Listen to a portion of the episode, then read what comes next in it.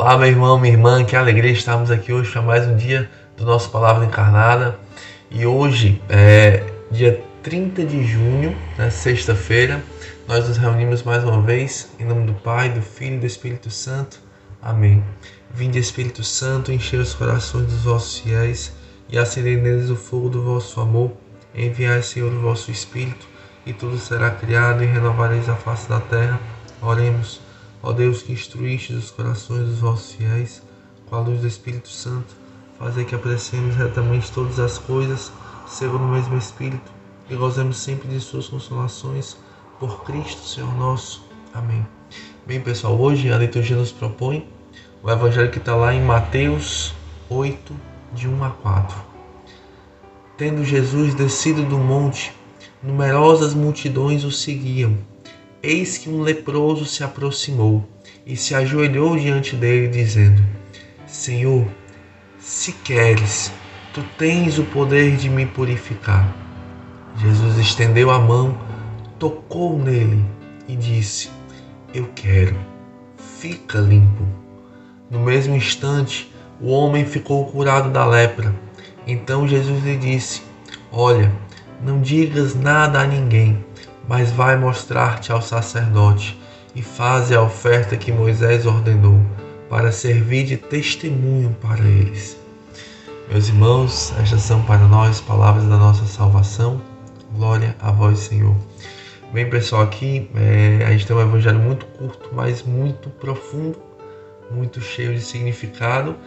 E esse evangelho tão simples e tão direto, na verdade, ele revela para nós coisas riquíssimas, profundíssimas do coração de Deus e da natureza de Deus e da natureza da gente, do ser humano, né?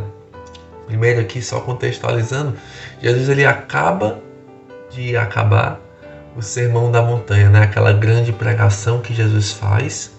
Então Jesus ele é manifestado para as pessoas ali pelas suas palavras, né? Pelo anúncio do reino de Deus e agora Jesus ele desce a montanha e ele vem continuar este anúncio agora por meio dos sinais, dos prodígios, dos milagres que confirmam aquela pregação é, exteriormente. Aquela pregação ela se confirmava pela verdade, tanto que quando termina as pessoas olham, este homem ensina como quem tem autoridade, é diferente quando ele fala. Por quê? Porque Jesus falava da verdade. Jesus falava das coisas de Deus. Jesus falava das realidades eternas e não de coisas aqui deste mundo que passam, mas falava das realidades mais profundas do homem e de Deus, né? Então, Jesus ele aqui ele continua a aquilo que é a missão dele, né, de anunciar a boa nova aos pobres, sarar os contritos de coração, anunciar aos cativos a redenção, aos cegos a restauração da vista, pôr em liberdade os cativos e publicar o ano da graça do Senhor. Jesus aqui ele vai, assim que ele desce, ele vai faz uma sequência de curas, né? Deste leproso, do servo do centurião, da sogra de Pedro, para mostrar que ele é Deus. para mostrar que ele é Deus. E eu acho muito belo, né, deste evangelho, porque toda a, a, a a narrativa ela nos conduz para entender isso. Chega um homem leproso e se ajoelha diante de Jesus. Se ajoelha, ele reconhece ali que ali está alguém maior do que ele. E ainda fala o seguinte: Senhor, Senhor, meu Senhor, se queres, ele se submete à vontade de Deus tu tens o poder de me purificar, né? em outras traduções, de me curar. Tu tens o poder. Tu tens o poder. Tu és Deus. Tu és o Todo-Poderoso do universo. Então, aqui a gente traz para o nosso entendimento, para a nossa compreensão, algo muito claro: que Jesus, Deus, tem o poder. Jesus, ele, na verdade, a cura, a restauração, a purificação não é para Deus algo extraordinário. Não é para Deus algo, para nós é, para nós é um milagre. para nós é uma obra que, que ultrapassa as forças naturais. Sim, mas Deus é exatamente isso, né? Deus, ele é aquilo que está acima das forças naturais e que governa tudo isso, né? Então, Jesus ele fala: "Eu quero, fica limpo. Eu quero. Eu quero".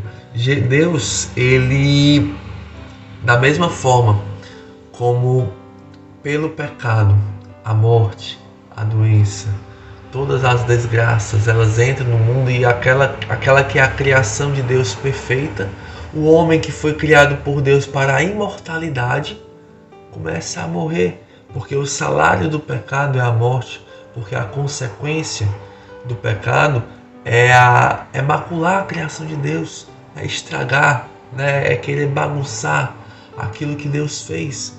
Então Deus ele entra na, na nossa vida para redimir, para curar. É próprio do ser de Deus, da natureza de Deus, esta cura, esta purificação, porque é para isso, é, foi para isso que Ele nos fez, para a eternidade, para a bem-aventurança, para a alegria. Então, o que é que este Evangelho traz para nós hoje? Senhor, se queres, tu tens o poder de me curar. Senhor, se tu queres, eu sei que tu quer. E Jesus fala que eu quero. Tu tens o poder de me curar. Tu tens o poder de me purificar. Porque a cura de Deus não é uma cura física. A cura de Deus é a cura da natureza do homem. É a restauração do homem àquela sua imagem e semelhança de Deus, que nós pelo pecado vamos nos afastando.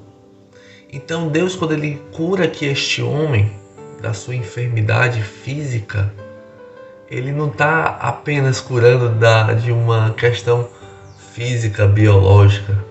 Jesus ele está indo no mais profundo do ser daquele homem e restaurando, e redimindo, e, e curando e ressuscitando. É isso que nós testemunhamos também na nossa vida. Quando Deus age, quando Deus age, Deus restaura, Deus redime, Deus é, é, nos perdoa dos nossos pecados e nos purifica para Ele, para nós voltarmos para casa, para nós voltarmos para aquele que é o nosso lugar. Então, meu irmão, você que hoje está aqui na comunidade, está fazendo esta caminhada, que é um caminho de purificação, é uma via de união com Deus, de você, de nós voltarmos àquela que é a nossa imagem e semelhança original, aquilo que é o nosso projeto original, aquilo que é a verdade mais profunda de quem nós somos. Nós somos filhos eleitos de Deus. Nós somos filhos escolhidos e amados por Deus. Deus ele nos ama com um amor eterno, porque nós fomos criados para a imortalidade, porque nós somos criados para Deus, para viver com Deus eternamente na bem-aventurança, na alegria do céu. Então, que hoje possa ser um dia de restaurar a nossa fé, sabe? De restabelecer a nossa esperança na, em Deus, em Deus somente, Ele que é a, a nossa esperança, Ele é a nossa paz, Ele é a nossa alegria. É nele que está toda a fonte, a fonte inesgotável de vida para nós. Então que hoje, meu irmão, minha irmã, você que anda triste, você que anda aí um pouco cabisbaixo, você que anda um pouco aí sem esperança em si mesmo, não tenha esperança em você pelas suas forças. Tenha esperança em você porque Deus disse: Eu quero, eu quero te curar, eu quero te restaurar, eu quero te purificar, eu quero você para mim e eu não perco nenhum daqueles que me foram confiados. Deus não vai perder você. Deus não vai deixar você se dispersar. Abraça este plano, este projeto de Deus com toda a força da tua alma e trilha com ele os caminhos da cura, os caminhos da redenção, os caminhos da restauração. Então, que Deus possa realizar em nós esta obra até o fim. Que Deus possa levar até o fim esta obra que já está acontecendo, que nós já podemos ver, nós já podemos olhar para a nossa vida e ver aquilo que Deus já fez.